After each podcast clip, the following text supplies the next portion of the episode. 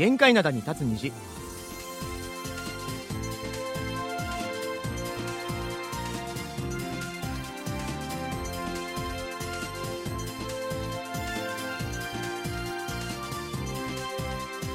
リスナーの皆さん、あにわせよ。木曜日の限界灘に立つ日、金日トムジェリーのトム・イジンヒョンです。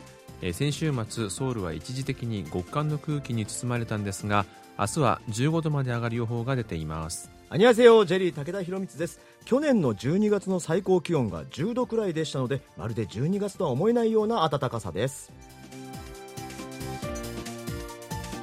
確かに最近ちょっとね、暖かいね。暖かいですね。ううんん、まあ、僕としては嬉しいんですけど。も、そうそう嬉しいよね。地球的に大丈夫なのかなとね 心配になったりもするんですけど、うん。今日なんかタイトルコール、はい。ボリューム大きくなかったですか？えそう？ちょビクってなったんだけど、そうだ。びっくり、コーヒーこぼしそうになって。元気にね。はい。寒くないからちょっとそうそうそう、縮こまってないというね。うん。あの、先日の話になるんですけども、はいあの、家族写真撮ってきたんですよ。おおあいいじゃん。の、多分前にもね、この辺りに多分話してると思うんですけど、あの、結婚記念日をめどに、あの、毎年撮っててですね。たうん。で、まあ、今年も撮ってきたんですけど、おいいねなんかそういうイベントうねん、日本はあんま撮らないですよね。いや取らないというか俺なんか一度もないですよ。いやさっきも聞いたけどさ韓国でプライベートでそういうスタジオとかで撮ったことないのって、ないよ。もう証明写真ぐらいよね。であと日本でも家族写真なんて俺一枚もまあ、持ってないよ。なかなかないですよね。韓国だと僕ら世代とかは大体こう家族あの家族写真が必ず今に飾ってあるような。飾ってあるよね、うん。一昔前だったらなんかお財布持ってたらみんなお財布の中にねそうそうそう入れてたりとかしてましたけれどもね、うん。え映画とかで昔の映画見たら結構出てくるんですけど。まあ最近だとその、まあ、昔ながらの家族っていうのはあんま撮らないかもしれないんですけども、うん。例えばなんか恋人と撮ったりとあかあありますね。で友達と撮ったりとかうん。は結構多いと思うんですよね。結。婚式の時にね、まあうん。カップルのこの結婚写真っていうのも、まあ、これも日本であんまりないけどやよくやるじゃん韓はい国では,、はいはいはい。でまたその時に仲良しな友達とねスタジオとか借りて写真撮るでしょなんか、やるやる。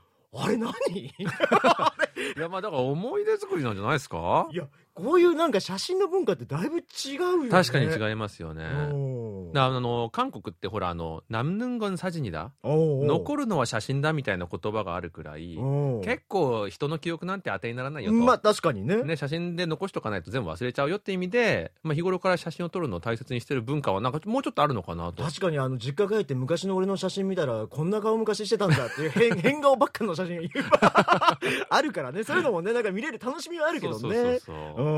どう？でも今回は写真みんなで撮ったんでしょ？はい。スタジオで撮ったんですか？そうそう、まあ、あのスタジオって言ってもセルフ写真館なんですよね。へえ。これあの韓国から流行りだして最近は日本にもできてると思うんですけども、確かに。まあ、これ誰かが撮ってくれてるわけじゃなくてこのなんかこう紐がこうビーってあってねボタンを押して自分で撮るってやつなんですよね。でもねすごい結構いい感じに仕上がるんですよ。そうなんだ、まあ、やっぱあのカメラもいいしちょっとこう触ってもらえるみたいで、あ人はでも一応いることはいるんだよね。そうですね。あの職員さんはと隣の部屋とかにいて、まあ、撮ったらまあこちらにまた来てくださいみたいな感じね。最近このセルフ写真館ねうん、すっごい勢いで増えてない？増えてます。だから若い子が集まるとこなんか行くと本当そこら中にあってそうそうそう店舗がね。やっぱね安いんですよ。あそうなんだ。で僕が今回撮ったのも5万5千ウォンで、うんあのーまあ、ファイルは全部もらえてその中で2枚選んでこうちょっと加工して現像してもらえるんですよね。加工もしてくれるんだよねそうそうそうね。でこれ普通にスタジオとかであのカメラマンに撮ってもらうと、うん。まあ、何十万ウォンとか確かにするわけですからやっぱお手軽でいいですよね、うん。それにまあ自分たちだからちょっとなんかあの恥ずかしくもないっていうのもありますしね。確かにね。ん。あと小さいね子供とかもたいいるじゃないまだ。ただね小さい子供はねある程度ちょっとカメラマンいてくれた方が確かにな。緊張してとかね。言うこと聞くんですけども家族だと全然言うこと聞かなくて。そうだよ。特にあの末っ子今走り出したんですおうよおうおもう大変。ういいじゃんあのちょっとブレてる写真でさ。前前全然見てないの。レンズを。いいあそこ見てこれね20年後ぐらいとかに聞いてくれるかもしれないよ。そのお子さんがね。まあまあそれもね一つの思い出かなと。でも僕ねその行ったことないから分かんないんだけど、うん。そういう大きな写真だから飾れるような大きな写真もセリフで撮れるってことなの？そうそうそうそう、へまあ、引き伸ばしは全然できると思いますよね、おん今度二人で撮りましょなうんよで二人やね 男同士。んい。やそれでは今日は、えー心弾むような冬歌でスタートしたいと思います、はい。えー、K ウィルソユジョンミンでハヤンソンレインホワイトラブはい、えー、ケイウィル、ソユ、ジョンミンで、ハヤンソンレイン、ホワイトラブをお聞きいただきました。はい。では、リスナーの皆さんからいただいたお便りを紹介していきたいと思います。はい。ニーナ文春さんからいただきました。こんにちは。こんにちは。久しぶりにソウルへ来ました。おおよそ4年ぶりです。タイムリーな話題としては、日本のインターネット上で騒がれているトコジラミですが、うんなんともないです。うん。ちょっと大げさな報道がなされているように思いました。まあ確かにね。うん、韓国における夜の楽しみというと季節柄よく見かけるのがクリスマスイルミネーションはい。工夫を凝らしたイルミネーションを見に夜の散歩を楽しむのもよしホテルで豊富なテレビ番組を見ることもよし。滞在中に全部見られないくらい放送局がありますので寝不足気味になります、ラジオも持ってきているので 1170kHz の日本語放送を聞いてみようと思います、といただきました。あありがとうございます。すね、4年ぶりのソウル旅行ということで、ねえ。ねどうでしたかね？だ楽しんでいただけましたかね？前回はコロナ禍前ってことですよね。そうですよね。今ねお便りの中にもあったこのテレビね。テレビ。これでも日本から初めて来た人はびっくりするんですよ、まあ日本も今はまあケーブルテレビとか多分でも。そんな自宅に全部入ってないよ。あ、まあに韓国は普通ですもんね。100チャンネル以上あってね、うんうんあの普通に地上波に流れてるやつが他のチャンネルでも流れたりするでしょ、はいはいはいはい。あれってなかなか日本じゃないからね。確かに確かに。びっくりすることだとは思いますけどね、うんなるほど。ねあと寝不足になるのはちょっとね。ねダメですよね。せっかく旅行に来てねテレビばっか見てたらねもったいないですけども。はい。はい。あとイルミネーション。うん最近あれですよね、あの、新世界。うんそうそうそうそう新世界デパートのあれが、な、何年ぐらい ?2 年ぐらい前からすごいなんか有名になったのかな？だから去年もね僕あのミョンドンにたまたま仕事で行った時に、うん。あの見たんですよ新世界のやつ。すっごい綺麗だよね。一人で？なんでやねん。だから仕事で言うてや なんで？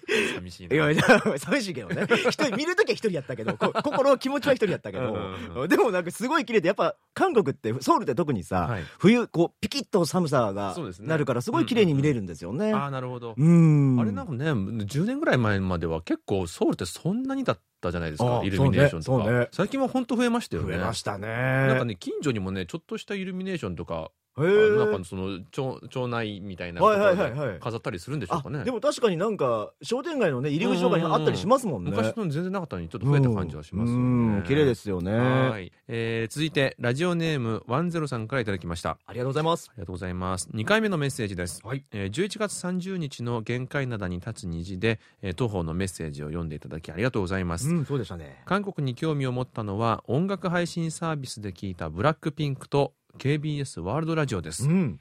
えーブルピンのブラックピンクですね。ねえ。ブルピンのサウンドや歌 KBS ワールドラジオの番組を耳にしてから韓国という国の奥深さや先進性に驚きながら日々聞いています韓国語はまだまだですがこれからも楽しみにしています。といただきました。ありがとうございます。ます。であの前回ねそう読ませていただいて。急に韓国に興味を持つことようになったって。なんででしょうねっていう。そうそうそう。で K-POP かなっていう話はしてたんですけど、うん。まさしくそうでしたあね。すごいですね。さすがはブラックピンク。ブラックピンクですね。ただねあの KBS ワールドラジオも入り口となってるのででね。つまり我々はブラックピンク並みの、えー影響力を持ってると。そうです。そうなんですよ。ありがとうございます。全然違はうけどね、ありがとうございます。ちょっとなんかなんかプレッシャーを感じたい感じちゃいますけどね。まあそうですよね、うん、頑張らないといはけませんね、でもブラックピンクお好きなんですね。ね。うん。僕はあのニュージーンズ派ですけどね。出たよ知らないよ俺 あでも今ねねあのニュージーンズもね勢いありますからね、うんでね。でもあのブラックピンクこの間なんかグループでも再契約したみたいなニュース上がってたんですけど。あ本当に？でそれでまたあの YG の株が上がったってえらい影響力だなと思いながら。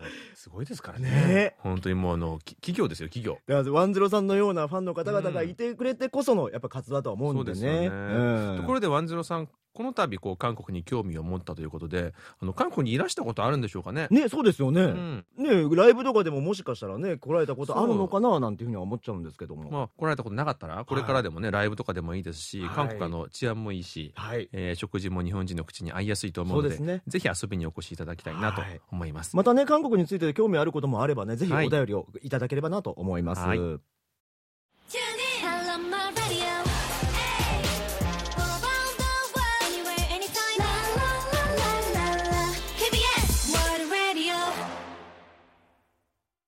韓国の本と映画であなたの人生をもっと豊かに。成川綾の優雅なソウル生活。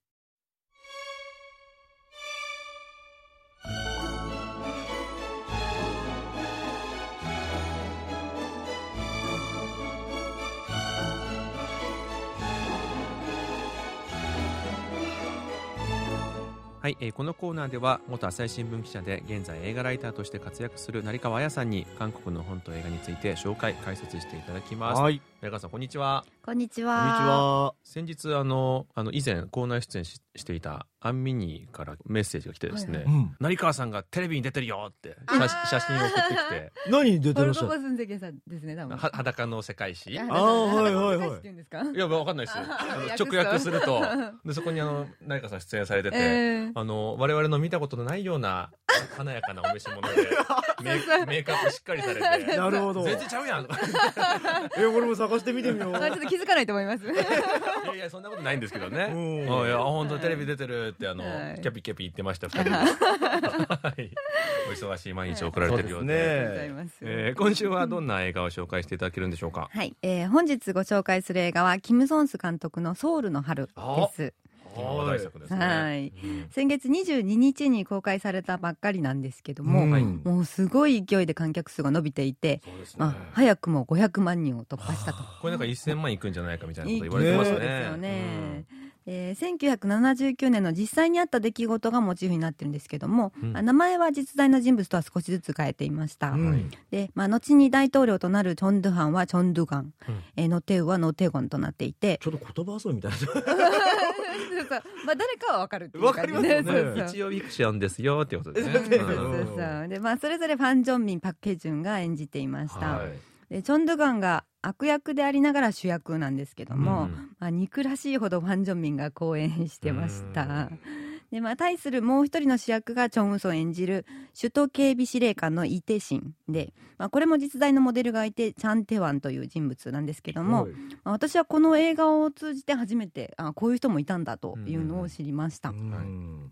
まあ、この人物に関してはかなり創作部分もあると思うんですけども、まあ、映画の中では味方がどんどん減っていっても最後まで戦い抜くヒーローでした、ううん。んでまあ、俳優たちの熱い演技だけでも本当に見応えがありました。いやでも僕のね知り合いの韓国のこのプロデューサーさんがねこの映画見たって僕もだからその話聞いてあすぐ見たいなと思ったんですけどファン・ジョンミンさんがすごい芝居されてると。そうなんですよ。いやでもほらこういうなんかそう史実をがあのモチーフにしてる作品ってやっぱこう外見寄せたりとか、うん。まあ似てる人がちょっともなんかあのキャスティングされやすいとかもあるじゃないですか。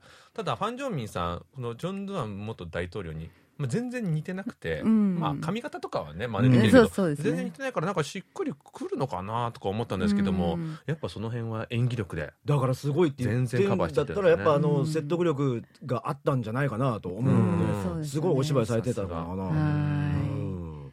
でもあのこの、まあ、今ね名前出てたチョン・ドゥファン大統領とかノテウ大統領の名前が出てくるというとやっぱその辺の時代の話ってことなんですよね。そうですそうです、うん。あのモチーフとなった事件っていうのは韓国ではシビーシビと呼ばれるんですけども、はいまあ、直訳すると1212ということで、1979年12月12日に起きた事件でチョン・ドゥファンが中心となって起こしたクーデターです、はいでクーデターの前に映画のあのナムさんの部長たちでも描かれていたうん。パク・チョンヒ大統領暗殺事件が、えー79年10月26日に起こって、うん。えーその少し後の事件だったということなんですね。ナムさんの部長たちにもあのチョン・ドゥガンが出てますもんね出てますよね最後の方になんか結構な存在感ありますよねだから制作会社一緒ですもんね。ああそうなんですか？確かそうです。あそうなんだ。制作会社一緒だから多分その辺はあのあートーンはちょっと似てるかもしれない。だからあのファンはね楽しめるんじゃないかな。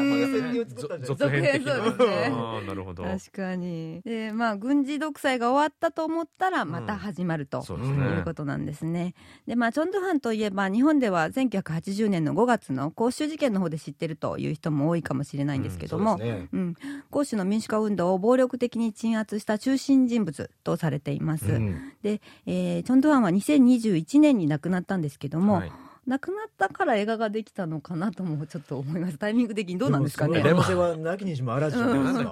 やりにくいですよねやっぱり、うん。亡くなる前にも20 17年27年？あありましあたあめちゃめち結ゃ構。あんな露骨な映画作っていいんだとか思いましたけどあー確かに確かに。ね。ねなんか違うルートもあんのかな？わからないね。うんでまあ、ソウルの春というのはパク・チョンヒ大統領暗殺後1980年5月に非常戒厳令が拡大されるまでの、うんまあ民主化ムードが漂った数ヶ月間を指す言葉なんですね。なるほどでまあ、映画を見る限りこのクーデターによって春の終わりが始まったという感じかなと思いました。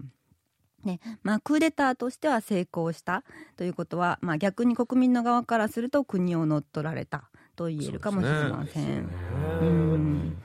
なかなか僕も日本人ですからその民主化っていうこと自体もパッとしないのに、うん。クーデターっていうのも全然パッとしないんですけど、うん。まあでもやっぱあの韓国でも、うん。もう僕の世代とかはあまあそうでしょうね。実際に見てないから、うん。まあ、言われてもそんなことあったんだって感じですけど、まあ、あのほら日付とか見ると結構生まれるちょっと前だなっていうそうことで。ですよねそんなことがあったのかちょっと不思議な感じですけどね、うん。そうですよね、まあ、パク・チョンヒ大統領もクーデターで。そうですね。ですよね、うん。なのでまあ前例があったというのははいあったと思うんですけども、うん。まあ、振り返ってみたらものすごい重要な時期だったんだなっていうこうそうね。誰が実権を握るかっていううん。もう勢力争いだったと思うんですけども、はいまあ、多分一般の国民は当時何が起きてるのか分かんなかったんじゃないですかまあそういうのもあったねでしょうね。うんでまあ、私はこの映画を見るまでは当時のチェ・ギュハ大統領がチョン・ドゥファンに屈して、うんえーチョン・ドゥファンが実権を握ったというふうに思っていて、うんその過程がどんなものかっていうのは全然知らなかったんですけども、はいえーここからはちょっと役名で映画の中の話としてお話ししますね。はいでまあ、ざっくり言うとチョン・ドゥガン対イ・テシンの戦いで、まあ、複雑な事件を分かりやすい構図に見せたのが工業的に成功した理由だったかなと思います。なるほどうん、だからあの国を乗っ取ろうとするチョン・ドゥガンと、えーそれを命がけで阻止しようとするイ・テシンという感じで,、でまあ、双方が兵力を動員してぶつかり合うんですけども、まあ、これも分かりやすいのはチョン・ドゥガン側がハンガンを渡って北に攻め入ろうとするのを、イ・テシン側はハンガンを渡らせまいと、えー橋を封鎖するとなるほど。いうのがすごくあの構図的によく見えるんですよね。うん。確かに。うんうん。でまあ、武力衝突はお互いに避けようと、えーそういう交渉があったんですけども、うんえーチョン・ドゥガン側がそれを破ってハンガンを渡ったことで形勢が逆転するとうん。いうふうに描かれていました、まあ、それなりにあの史実がそうらしいですね。でもなんか本当特にこの時代の韓国激動の時代だったと思うのでいろんな角度から切り取って描くことはできるじゃないですか。でもそれをやっぱ分かりやすい形で構図で見せるっていうのはすごい映画としては大切なとこですもんね。なんか全部こうありのままに描こうとしたら複雑すぎるだろうし、ぎる。うん。まあ時間も収まらないしなんかねあの教育プログラムみたいになっちゃいますからね。あと登場人物も多分すごい多いと思うんですよこの時代って。確かに確かに。だからそこをちゃんとスポット当てて描いたのはすごい工業的にはいい,、うん、いいそうと思います。多分チェ・ギュハ大統領対チョン・ドゥファンだとちょっとなんか確かに。対決としては面白くなかったんだろうなっていう映画的には。うん。なるほど、うん、思いました。でまあ、イテシンのモデルとなったチャン・テワンという人物ですけども、まあ、多分皆さん映画を見たらこの人どんな人っていうふうに調べたくなると思うんですが、うん。まあ、実際にもクーデターに最後まで対抗して戦った軍人と。えーいうことで、はい。まあ、結局クーデターが成功するので、えーチャン・テワンは逮捕されると、えーいうことで、まあ、チャン・テワン側が勝っていたら韓国の現代史はかなり違ってたんだろうなと思いますよね。公衆事件も多分なかったんですよね。ねうんまあ、ただ映画のクライマックスともいえるカンワムンあの高官門前でのはい。チョン・ドゥガンとイテシンが対峙する一触即発のシーンがあったんですけども、はい。まあ、これは創作部分だったみたいでう。ん。うん。まあ、名前を変えてるので歪曲とかいう指摘は出てこないと思うんですけども、まあ、映画を見てからあの部分は事実でえあの部分は作った部分なんだというのを改めて記事やドキュメンタリーで確認するのも面白いかなと思います。ねでまあ、韓国は本当に現代史を描いた映画がよく作られるんですけども、うん。まあ私もその度に勉強させてもらってます。うん。まあ、日本では日本の現代史についてみんながよく知ってるわけじゃないと思うんですけども、まあ、韓国ではこうやって映画として出てきてヒットするので、まあ、その度に話題になってみんなで現代史を共有している感じがするなと思います。入り口としてはすごくいいですよね。うん。うん、あのあのさっき言ってたその歴史売曲っていう言葉とかも結構出てくるじゃないですか映画に毎回出てきます。ねで出てくるんですけどやっぱりでもこれを入り口にそのうん。出来事に対して興味を持っていくっていうのはね成川さんのように調べられる方も多分すごく多いと思うので、いいんじゃないかなと。韓国なんか未解決事件とかうん。もありますしね、ねああいうのもいいと思いますね、うん。確かに日本あんまないイメージ。なんか時代劇とかはねよくあると思うんですけどそうもそうそう、うん。近代史とかあんまないんですかね、あんまりないですね、まあ、うん。ドキュメンタリーとかあると思うんですけども、うんあんまり商業映画として大きなもの画としてはは、ないと。うん。絶対作ったら面白いものたくさんありそうですけどね。お金がないんじゃない？そこだと思うんだけど、うん。いろんな事情があるんですね。う んはい。でもいやもうさっきも言ってましたけどこここの辺の時代すごい激動な時代だけに、うん。結構前後のこの歴史のイベントってたくさんあるじゃないですか。成川さん的にこれを見てたら、この映画は結構すんなり見れるんじゃないかみたいな。これパズルがはまった感じがしてやっぱり、ね。あの日本でも結構ナムさんの部長たち、うん。さっき言った映画とタクシー運転手もすごくたくさん見てるじゃないですか。はい。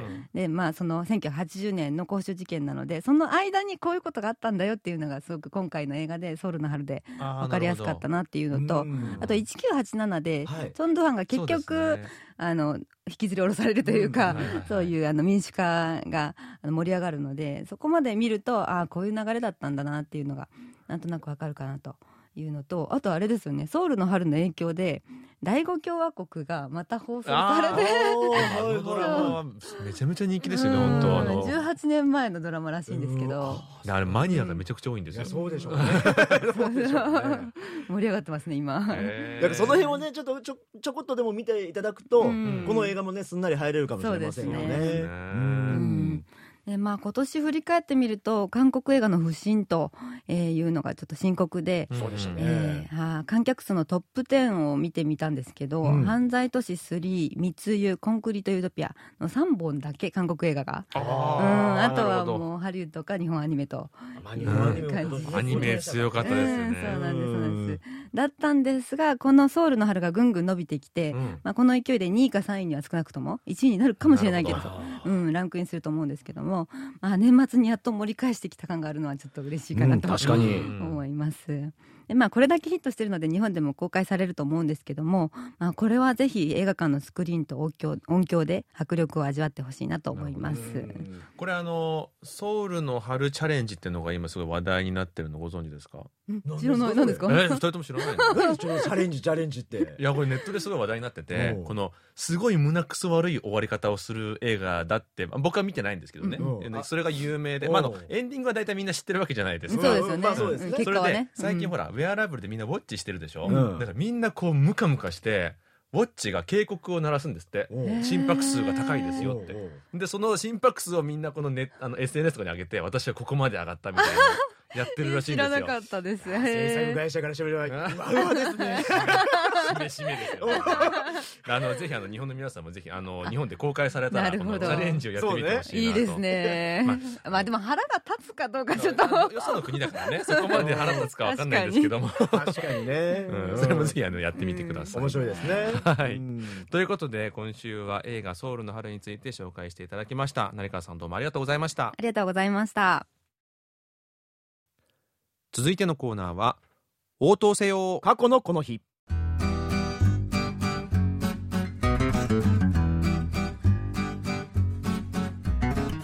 このコーナーは過去の今日に韓国でどんなことがあったのかをご紹介します。それでは早速過去の12月7日にタイムスリップしてみましょう。今から16年前のことです。2007年12月7日チュンチョンナムドテアン沖でクレーン船とタンカーが衝突し原油1万5000トンが海に流出しました。韓国で最悪の海洋船事故です。テアンの海全体が油で覆われたのはもちろん原油はチョンラドのクンサンやモクポさらにチェジュドにまで広がり被害は雪だるま式に増えていきました。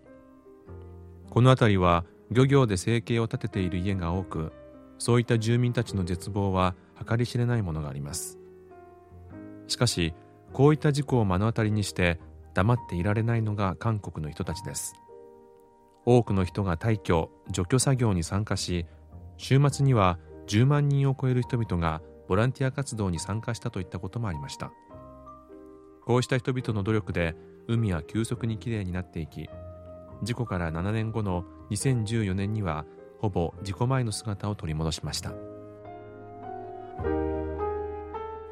はい。今日は16年前の原油流出事故についてだったんですけれどもあれからもう16年も経ったんですね。早いですね、これ僕ねちょうどこの頃1年間ずっと日本だったんで、うんうんあのリアルタイムで韓国で見てないんですけれども、はいはい。大変なでも事故でしいやたーもんねもう毎日のようにニュースで報じられてました確かに、ねまあ今のね話にもありましたけれども、うん。事故そのもの以上にものすごくたくさんの人たちが手屋にね駆けつけてねこの除去作業に精を出したということの方が結構印象に残ってる方も多いんじゃないかなと思うんですけどもね。そうですちょっと調べただけでも当時の写真本当にたくさん出てきましたんで,、であとねこの一般の方だけじゃなくて芸能人の方もね結構たくくさん行かれてましたよね。まあ、あの日本でも有名な方だと歌手で俳優のレインさんとか、うんあと女優ソン・ヘンギョさんあと歌手の東方神起のジェジュンさんとかねね。参加してましたね。うんであの結構僕の周りでも僕は行けてないんですけども友達とか結構何人かであじゃあちょっと行ってこようかみたいな感じで行く子多かったですね。あ、そうなんですね。ななんかあのまああの思い出作り的なまあ意味も込めて、うんうんうんまああの人助けしながら思い出も作ろうよみたいな感じで行く若者が結構多かったです。まあ、行かないよりはね、行った方がいいですかね。そうです全然いいですよう。どんな動機でありね。で、そうでしょうね。んまあ、もともと、でもほら、今も言ってたように、韓国の方たちって、ちょっとこう、積極的にボランティア活動に参加する方多いなっていうイメージはあるんですけれども、この事故はでもその中でも最大級の参加者だったんじゃないかなとは思うんですけど。そうですよね。うんまあ延べ120万人以上が参加したということですから。すごいね。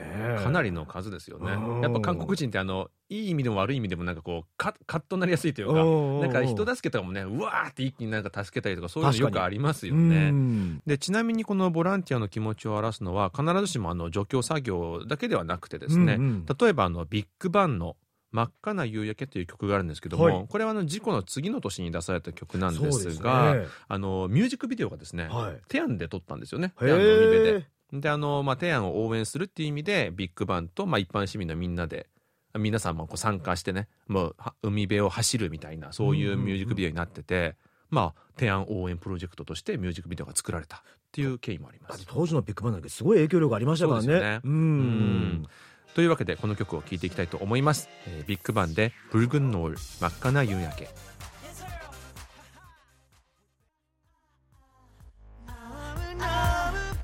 はい、えービッグバンで「プルグンノール真っ赤な夕焼け」をお聴きいただきました、はい。これあのもともとはあのイムンセさんの曲でうん。まあ、この数々のアーティストがあのカバーしてるんですけども、うん。イムンセさんオフィシャルでうんビビッグバンうん。のプルグンノールが一番いいと。そうですね。ご本人がすごいでもヒットもしましたしね。めちゃめちゃヒットしましたね。このはい、えー引き続いてお便りの紹介をしたいと思います。エミル・ジョンビョンさんからいただきました。ありがとうございます。トムさん、ジェリーさん、ご機嫌いかがですか？映画「ファントム」ユリョンと呼ばれたスパイを見ました1933年キョンソン、えー形状のうん。朝鮮総督暗殺を企むユリョンを捕らえるために被疑者5人を古びたホテルに隔離します。うん。混沌とした形状をスパイが暗躍する独特な雰囲気を醸し出していました。ユリョンをあぶり出す前半は緊張感がありそれが頂点に達するとアクション映画に変貌します。イハニさんはエクストリームジョブ以上のアクションを披露しパク・ソダムさんもパラサイトとは違う一面を見せてくれましたこの作品は韓国の俳優が日本人を演じています。皆さんの努力はわかるのですが日本語に違和感があり日本語の字幕もついていました。ソルギョングさんが演じた村山淳二かパク・ヘスさんが演じた高原海人は武田さんが演じた方が軍人らしさが出てよかったと思います。韓国の方は見ていて変な日本語の違和感は問題にしないのでしょうかといただきました。ありがとうございます。なんでやんなかったのよ。このねあのえ僕ねこのオーディション受けてますよ。あマジですか、うん、受けてるんですけど、はい。やっぱね、あのーこの、この映画の日本語指導も僕知り合いなんですよね。へー。だから、まあ、あの、あまりね、フォローではないですけども、うんうんうんうん。ただね、あのーこう映画の現場で日本人役で入られた韓国の方で、はい日本語をおろそかにしてる役者さんもスタッフさんは一人もいないです。それだけはまあ基本的にはおお伝えしておきたいなと思う。あみんな頑張ったば頑張ったとそうです。まああの向き不向きというものがありますからはい。まあ、でね、あまあ、まあ、最近の、まあ、流れっていうか、まあ役者の基本でもあるとは思うんですけど、うんうんやっぱ見た目のキャラってすごく大切で、はいこれ僕も本当いろんな監督さんにも実際聞いたことあるんですけど、やっぱり日本人俳優さんって、かっこいいくて優しそうな人は多いんですけど、うん韓国映画に出てくる日本人役って一癖も二癖もある役多いじゃないですか。うんなるほどそうですね。そうなるとんおに大きく日本でオーディションもかけたりしてるんですけど、うんうん。あのなかなか日本から呼べないという。はあやっぱりキャラクターがあるので。やっぱこの監督が思い描くその顔というかイメージがあるわけですよね。だから説得力に欠けるじゃないですか、うんうんうんすごいイケメンで優しそうな人が怖そうな役しても、もちろん役作りでほ役者本人は頑張って作ってくると思うんですけど、もともとその顔を持ってる人には勝てないというか、まあなかなか説得力に欠けるので、うんうんまあそういう意味であの監督はなかなか選ばない、うん。僕もね直接すごい言われますよ。優しそうだって。え？えーじゃないよ。本当に言われんだから。それはそれ違うでしょ？俺めちゃくちゃもう何回もそれで俺言われて傷ついてんだから。そんなことないんだけどなとか思いながら。違うと思うけどな。いや違うと思うけどなじゃない。だからねあの本当にあのメムリジョンミョンさんがおっしゃるようにね、んうんそこまで問題にならないこと多いですよね。なるほどね。うん。まあでもやっぱあの作ってる監督自体も、うん。まあもう日本語ネイティブではもちろんないわけですかそうなんらですよ。やっぱねそこまで気にならないんだろうなっていうのはあるでしょうね。だからいや監督としては演出としてはやっぱりあのお芝居がちゃんとそこで成立してたりすると OK 出すので。だもちろんあの日本人からすればね、まあ、おかしいな日本語話してるなってなっちゃうかもしれないけども、まあそんなこと言い出したらねハリウッドのかんハリウッド映画の韓国語とかも めちゃくちゃ変ですからね。確かにね。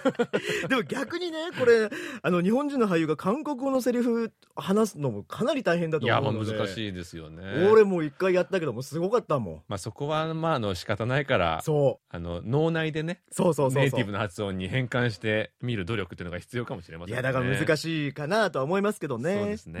うんでもジンヒョンさんみたいにこう日本語もできて韓国語もできる人は分かると思うんですけど、うん。うん。普通の方なかなか分からないじゃないですかそうですね。あでもなんかあの漢字で、うん。あこの人はなんかもうすごい日本人っぽく話すなとかはあるとは思うんだけどもそれはあるよね。ただ細かいニュアンスまではやっぱ分からないからわからないからね。まあ、やっぱ字幕読んじゃうじゃないですか、うんうんまあ、そこまでやっぱ韓国人は気にならないっていうのもあるんでしょうね。ですようね、ん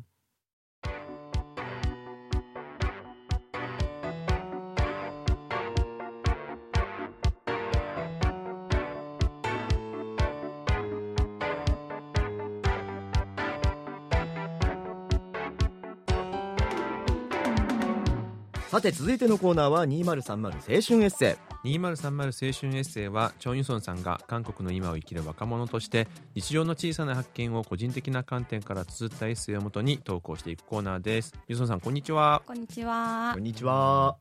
大丈夫ですか？風邪ひいてないですか？うーん先週まで風邪でした。おあ本当に。は。い。僕今週から風邪です 今ねすごい流行ってますよね。仲間入り。うん。ああそう長いんですよね今回。ねなんか風邪って言いますよね。うんうんうん。いや気をつけないとダメですよだからねうん。リスナーの皆さんもうん。風邪には気をつけてほしいんですけども、はい。はいそれでは早速エッセイの方から聞かせていただきましょうか。はい。春の終わり頃仕事のため日本を訪ねた私はそこである失態を犯しクライアントユンさんにお叱りを受けたユンさんは父と同年代の人でその前にも何度か通訳を任されたことがあり当時もそれなりに打ち解けていた。その失態とは私の無愛慮さが招いたもので致命的なミスではなかったもののユンさんを困らせてしまったのは確かだった。大人に面と向かって怒られるのはいつぶりだろう。この年になると本気で叱られることなんてめったにない。お叱りが始まった時久々であっただけにこれはかなりのダメージになるぞと身構えていた。しかしそんなことはなく無傷とまではいかなかったが大した後遺症はなかった。20代の私だったら絶対一日中引きずっていたのに私ってこういうとこがいけないんだよね今後気をつけようと冷静に反省している自分自身に大人になったなぁと我ながら感心してしまった。自分の成長は他人と関わることで初めて気づくものなのかもしれない。私にとってこの1年は人と関わる年だった。少し前まで私という人間を動かす複数の歯車の中で人間関係のラベルがついた歯車はしばらく止まっていた。その歯車が今年再び動き出したのだ。仕事でもプライベートでもいろんな人と出会い関係を深めたり深めなかったりした。人と会うと自然といろんな感情が飛び交う。その中で私は馴染みのない自分に遭遇した。20代の頃よく自分に言い聞かせていた言葉一喜一憂禁止。今では特に努力しなくても一喜一憂しない。いやできない。ちょっとやそっとのことでは喜べないし落ち込まない。感情に鈍くなったものの幸せを感じることは増えた気がする。矛盾しているように聞こえるがそんなことはない。それもこれも全部自分に甘くなったからだ。仕事で怒られても完璧じゃなくてもそう落ち込むことはないと自分に寛容になれたことで随分人生が生きやすくなった。人と関わることで気づくのは成長だけじゃない。自分の未熟さも思い知らされる。私の場合恋愛面においてそうだ。この年になったらもっとスマートにこなせるものだと思っていた。でもそれは大きな勘違いで気持ちに気づくのが遅かったり素直になれなかったりあれこれ考えすぎてタイミングを逃してしまったりあまりの不器用さに女子高生じゃあるまいしと突っ込みたくなる。でも心のやり取りって大人になっても難しいんだ。そんなのわざわざ言うまでもない。当たり前の事実なのに自分が身をもって体験するとなんでこんなにも新鮮に感じるのだろう。自分が成長したこと自分が相変わらず未熟であることそれは人と関わることで初めて気づくものなのかもしれない。今年いろんな人に出会って気づいたことがもう一つある。それは自分が人と会うことがそこまで苦手じゃないこと。むしろ結構好きだということだ。実際この1年間楽しかった。そのうちまた人間嫌いが発動して逃げ出す日が来るかもしれないがとりあえず今はもっといろんな人と出会い関係を深めたり深めなかったりしていろんな自分を発見しようではないか。はい、はい。ということで、まあ人間関係ということですかね。あそうですね。成長成長。うん そうですね。なんかまあ。人間関係を通しての成長ですよね。ああそうですね、うん。まあ、成長したことを人間、まあ、他人を通してなんか気づくというか、うん。まあ、今年1年を振り返ってみました、ね、はい、何しでかしたんだろうって気になりまあすそうねこの前半の部分ね。いやそれは聞かないでください。通訳だって通訳のお仕事の時にってことですか？あでもこれは。通訳の仕事でのミスではないんですけあどの、まあそまあ、のクライアントユンさん、うんユンさんの足はちょっと引っ掛けて転んじゃったとか。えそんなレベルなの？それだったらいや大丈夫だ何してんだよ。それで怒る痛いじゃないか。えそれで怒られたら逆にへこみますけどね。痛いじゃないか。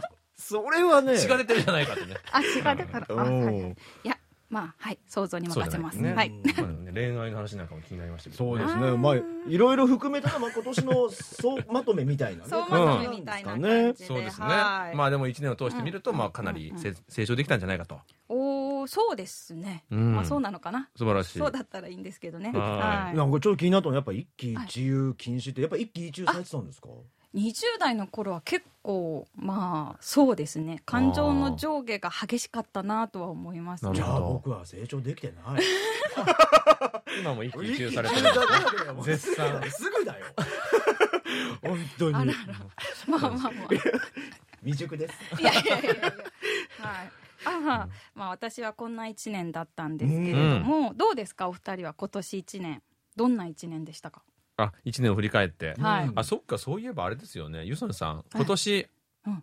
このうん。青春エッセイ納めですかこれ？そうですよね。あそうそうですよ。そうですよね。そうそうですよ。あそっかそっか、はい。それは振り返らないと。まだ自分はまだ年越さないよっていうなんか意地が見えるんだけど。もう12月ですよ、うん。いやーどうでしょうね。でもあの一喜一憂とまあちょっと似てるかもしれないけど僕なんかあの今年あんま誰かにあの子供にはめちゃめちゃ怒ってるんですけどももう。おなんかーあの家族以外に誰かに怒ったことないなっていうのもありますね、おー怒ったことがない。おいやまああの自分の中ではすごい不満に思ったりとかはあるんですけどうんその感情は出さなかったかなってうん。この1年間。それは成長だとまあまあそうですね。ですよね。まあ、たまに僕結構やっぱはいはいはい思うことをストレートに言ってしまったりとかあったんですけども、うんうん今年はそういうのなかったのかうんなかなりちょっとあのぐっと我慢する自分がいたなっていうのそれがでも客観的に見てなんでなんでだと思います？やっぱ大人になったから。いやでも1年でそんなに急成長？あれなんですよ。赤ちゃん並みじゃない？僕は早生まれなんですけども僕の友達とかはあの84年生まれで、うん。韓国数え年なんで今年あの40になったんですよね。でやっぱ前の数字が変わったっていうことで結構あの我々はこう感じるものがあってまあまあもうこれからはちょっとね大人らしくしなきゃねみたいなことを友達とかも話しててね。そういうのもあるのかなと。なんか二人して俺を責めてくるね。一喜一憂されてるん一喜ですよ、ね、一憂されてよ。もう前の数字も変わってるにもかかわらず。っていうのもありますけれども、ね、どうです？1年振り返って。でもなんか今年はやっぱあの始まりが本当大作の映画のね現場から始まったんで、すごいだからあのお芝居が改めてやっぱ面白いなっていうのから始まった1年だったんですけど素晴らしい。あとまあそれ以外にはやっぱ自分でもやってるねもうここでもよく言ってる YouTube もかなり大きくなりましたし、めちゃめちゃ成長しましたよね、そうだからすごい大きくなってそれを見て仕事を振ってくれる人がすごい増えたんですよ。ああなるほど。素晴らしい。だからすごい種が実になってきたというか、うん。でもうすごい今でもすねそのこもう12月ですけど、なんか本当に忙しくさせてもらってるのは、まあ、このおかげでもあるなと思いながら、うんうんうん。うんなんか続けることの、ね、積み重ねの大切さみたいなのは感じましたね。なるほど。ううん。素晴らしいですね。いい一年だったんですね。本当。まあでもあの、僕あの本当でもね来年はやっぱ仲間をね増やさないと、あのダメだなとは思ってます。だ仲間。ってもう全部だって俺いろんなことマルチタスクで一人でやってるから。あ、なるほどね。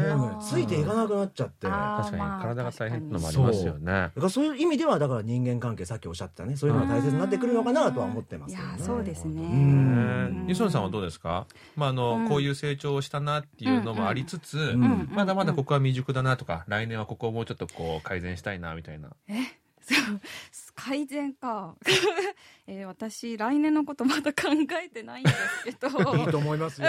全然考えてないんだけどあ、まあ。それからちょっとじゃあ自分ここダメだなとか思うとかあります？いやイエッセイでも言ったように、うん。いやなんか恋愛って難しい。あ、そっかそっか、恋恋愛ね。こ。れでもにな数年前も聞いてます。いやだからずっとずっとやん。ずっとですね。来年こそね。来年こそ。ちょっとねまあ。彼氏作り。だっていや素直初にな登場の時から言ってる気がするんだよ。えそんなことない。いやそんなことないですよ。いやいやいやまあね来年は。うん。そうですね。彼氏が欲しいかな。うんいいんじゃないですか？あの、はっきりとした目標があって、そうですね。いや目標、うんいやそれが目標はちょっと嫌だな。いやいいことですよ。あそうですか、うん。はい。まあまあまということでね、うん。あの、また、来年も実りある一年になることを願いつつ、はい。まあどうですか？あの、リスナーの皆さんに何かご挨拶でも？ああ今年。いやーそうですね。いや今年一年皆さんどうでしたか？でもえ何ね言ったらいいんだろう。成長されてうね成長さしたっていう人もいるでしょうしあまだまだ未熟だったな、うんうんっていう方もいらっしゃるんじゃなそいうかなと。ですね。そうそう。立ち止ま、うん私も去年まで結構なんか立ち止まってたなっていう感じがして、うん。そうなんですよ。でもこうやって私今年すごくいい年だったなって自分では思うんですよね、うん。うん。やっぱ人それぞれまあそういう時もあったりなかったりすると思うんですけどね。はい。はい。まあ12月1ヶ月間いいことがたくさんあったらいいなと思います。そうですね。はい、はいね、来年も引き続きエッセイの楽しみにしています。そうですねうんということで、はい今週もユソンさんにエッセイを聞かせていただきました。どうもありがとうございました。ありがとうございました